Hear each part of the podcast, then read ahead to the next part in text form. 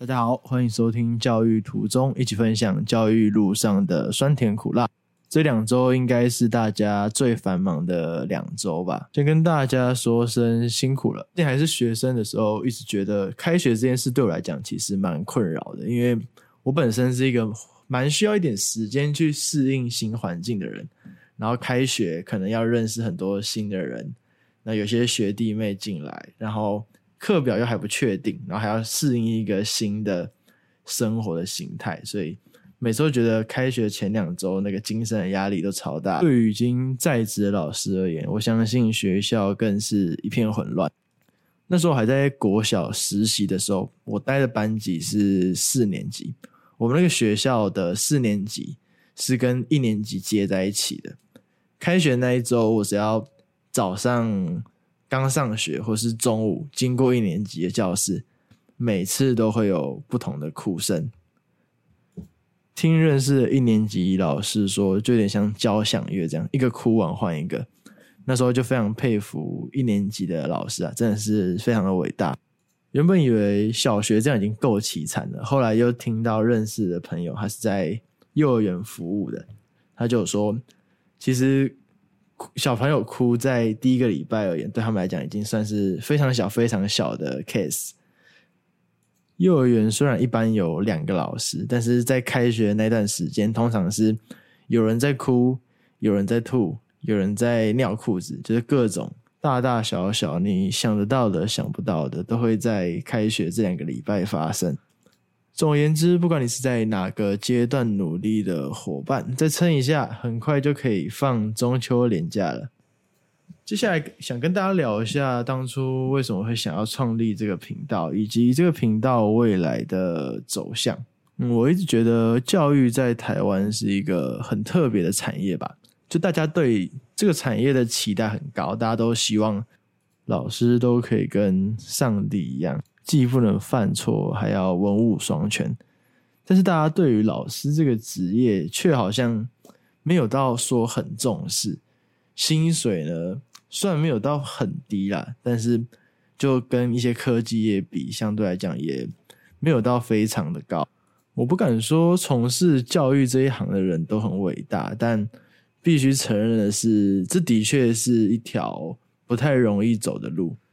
在这条路上，大家总是会遇到重重的关卡。从一开始，你进到大学，你要选科系，有些学校你还要考教程，考完教程之后，修完课之后要考教检，教检考完实习，实习考完还要考教甄，你才可以成为正式老师的一员。在这个路上，我觉得不是每一个人他都有学长姐或是一些前辈可以去请教。那我们现代人最快速、最直接的方式，就是在网络上去做查询、去找资料。像我在准备教检的时候，会看 IG 的读书账，然后也会追踪一些教育相关的 YouTuber。我发现，其实在这个路上，蛮多人都愿意分享自己的经验。那我自己其实是一个重度的 Podcast 的使用者了。不管是在通勤的时候，或者是睡前，都会打开 podcast，然后大概听个一两集这样。那时候就觉得没有人在经营教育相关的 podcast，好像蛮可惜的。在一阵子的思考跟规划之后，就决定要创立这个频道。那创立这个频道的初衷，不是为了要赚广告或赚盈利，只是纯粹希望可以。呃，分享自己的过去的一些经验，那希望可以帮助到听众。这样，那因为毕竟其实教育本来就是一个助人跟互助的行业嘛，也期待之后在经营这个 podcast 频道的过程，可以跟大家一同的成长。那毕竟我不是全职的 podcaster 嘛，那我还有其他的工作。目前也是自己一个人在经营，包括粉砖的发文、podcast 的录制、剪辑、上架，所以这些都需要花费到一点点时间。之后可能没有办法做到每一周更新。那目前暂定的方式是双周更，预计更新的时间会是在单数周的礼拜三晚上。确切时间会在粉砖上，会在 IG 的粉砖上跟大家通知跟分享。那请大家就随时关注我们 IG 的发文。如果之后有越做越顺手的话，那再考虑说要不要变成单周更这样。大家对于这个频道的不管是经营的方向、经营的方式，甚至是题材的选择，如果有任何的建议或疑问的话，其实都可以在 IG 私讯我，那我会尽量的回复大家的疑问跟建议。那目前暂定的录制形式呢，前面会跟大家稍微闲聊一下最近发生的一些事情跟情形，之后会接到那周的主题，然后在最后的时候会。针对 IG 或是 Podcast 底下的一些观众的留言做简单的 Q&A，目前预计一集大概是三十分钟，因为我觉得这个时间是呃最适合，比如说你通勤，或是你有一堂课的空档，或是睡前，很适合就刚好放一集来听。这样，这频道的第一个系列呢，我想要跟大家聊聊的是教简。教检算是一个通往教师之路的算通行证吧，我觉得。那我个人认为也是从学生身份转变成老师的一个转折点。希望在接下来的几集呢，能用一个比较轻松的方式跟大家分享。过去教检准备的一些方式跟一些资讯的整理吧。那如果有兴趣的观众，那再麻烦你们持续的关注这个频道。接下来进入今天的主题。今天主题是教检大家最常问的三个问题。第一题是教检到底在考什么？大家在查教检考课的时候，是不是跟我当年一样，都是一头雾水？就简单的帮大家整理一下。不管你是考哪个类科，有四个科目是大家都要考的。第一个很简单，叫做国文能力测验。简单来讲，就有点像是高中国文。那它的题目的出题方向，其实最近一两年有跟之前有比较大的不同。那之后如果呃有相关的一些单集的话，会再更仔细的帮大家去做分析。接下来三科都是教育科目，分别是教育原理与制度、发展与辅导、课程与教学。大家听到这，大家听到这有没有觉得有一件事情有点怪怪的？我那时候就想说，诶，这些科目好像都没有在师培上面的课表看过。那我们在师培学的教育心理学、教育哲学、教育社会学，跟很多的教材教法。都不会考吗？后来去研究一下考古题，才发现说，其实这三个科目就是把我们在师培里面学的各种教育的专业知识合并成三个科目来一起考我们。所以按照你在师培学习的内容去做复习跟准备，是完全没有问题的。那最后一个比较特别的是，如果你的考科是国小教师的话。会被加考一科是数学能力测验。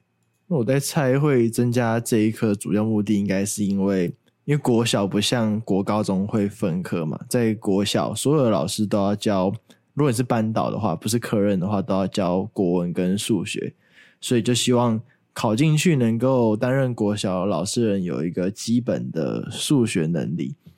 那这个数学能力测验，简单来讲。有点像是国中会考数学加上数学教材教法的一个混合的科目，那占比大约是一半一半。那大家听完了就这些教检的考科，接下来就会有问题，大家就会开始问说：诶，那教检很难吗？会不会我准备了很久还是没有办法通过？针对这个问题呢，我想先用一些客观的数据去跟大家分析。教检近几年的通过率大概都落在百分之五十到六十之间。那大家可能会觉得说，哎，那还是有四十趴的人可能没有办法通过啊。但其实扣掉一些缺考跟呃几乎没有在准备的人的话，我觉得其实教检就是身为一个专业证照考试的通过率，已经算是非常高了。比起我身边很多朋友在准备会计师或是律师等等这些考试，觉得教检的通过率其实是非相对来讲，我觉得是很友善的。那再来聊到它的通过门槛，因为它毕竟不是一个比名次高低的考试嘛，只要你四科的平均有六十分，或是五科平均有六十分，然后。不要超过两科低于五十分就可以通过这个考试。所以客观层面来讲的话，我不认为它是非常困难的一个证照考试。那以比较主观的看法的话，那根据我自己跟身边一些朋友的经验，因为我算是一个，我觉得我没有到很会读书，读的也不是什么非常顶尖的大学。但我们在经历过这次考试的时候，一致认为说，如果你的国文跟数学啊，在之前就有一定的底子的话，我觉得准备起来是相对比较不会那么辛苦的。那如果你是国文跟数学比较不熟悉的朋友，也没关系，就是你可能要比别人多花。一两个月的时间来补强国文跟数学，本上只要你有愿意花时间准备，准备的方向不要说太偏差，考试的当天不要太紧张，或是犯一些比较严重的失误的话，我认为通过教检其实并没有大家想象的那么困难。当初跟我一起准备的朋友也都是应届通过。如果你是明年即将面对教检的朋友，不用担心，之后会在后面的集数跟大家分享，就适合大家不同的教检的准备的方向跟方式。离教检还有将近一年，那我相信准备起来一定是绰绰有余的。那听到这边，很多已经在教检失利的朋友，可能就会想问说：，诶，那我教检没过怎么办？我是不是很笨啊？还是？我其实不适合当老师，那我个人觉得其实不用想的那么严重。最重要的是，其实要好好的去检讨，说造成教检失利的主要原因到底是什么？是准备时间不够呢，还是方向错误？又或者是考试的时候有一些粗心大意的地方？那教检其实就只是你在教育路上的其中一个小测验。如果真的不小心失利的话，只要找到问题点，然后拟定准备的策略方向，明年再尝试一次。那我相信一定就会有很好的结果，完全不需要因为这次的实力觉得说灰心丧志，甚至放弃了想要在教育的路上继续努力的念头。大家可以想想看，如果你的学生断考考差了，或甚至会考、学测、升学考试考不好，你一定也会想要去鼓励学生，对吧？你也不会希望学生单单因为一个考试而就放弃了学习的机会。那你既然希望学生能够这样做，那身为老师的我们，是不是应该在面对困境的时候，仍然去勇于尝试，不要害怕失败跟挑战？所以我这边可以很确定的跟各位讲，教检没有过，真的不会怎么样。如果会怎么样的话，不绝对不会是因为你的一次失利，而是因为你选择了放弃。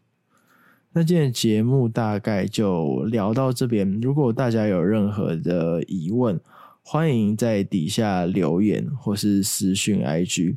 今天的节目时间会稍微短一点点，那主要是因为。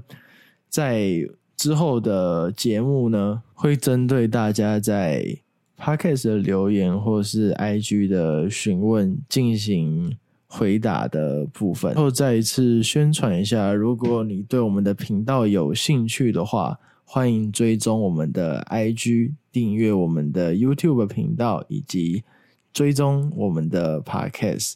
相关的链接呢，都会放在底下供大家参考。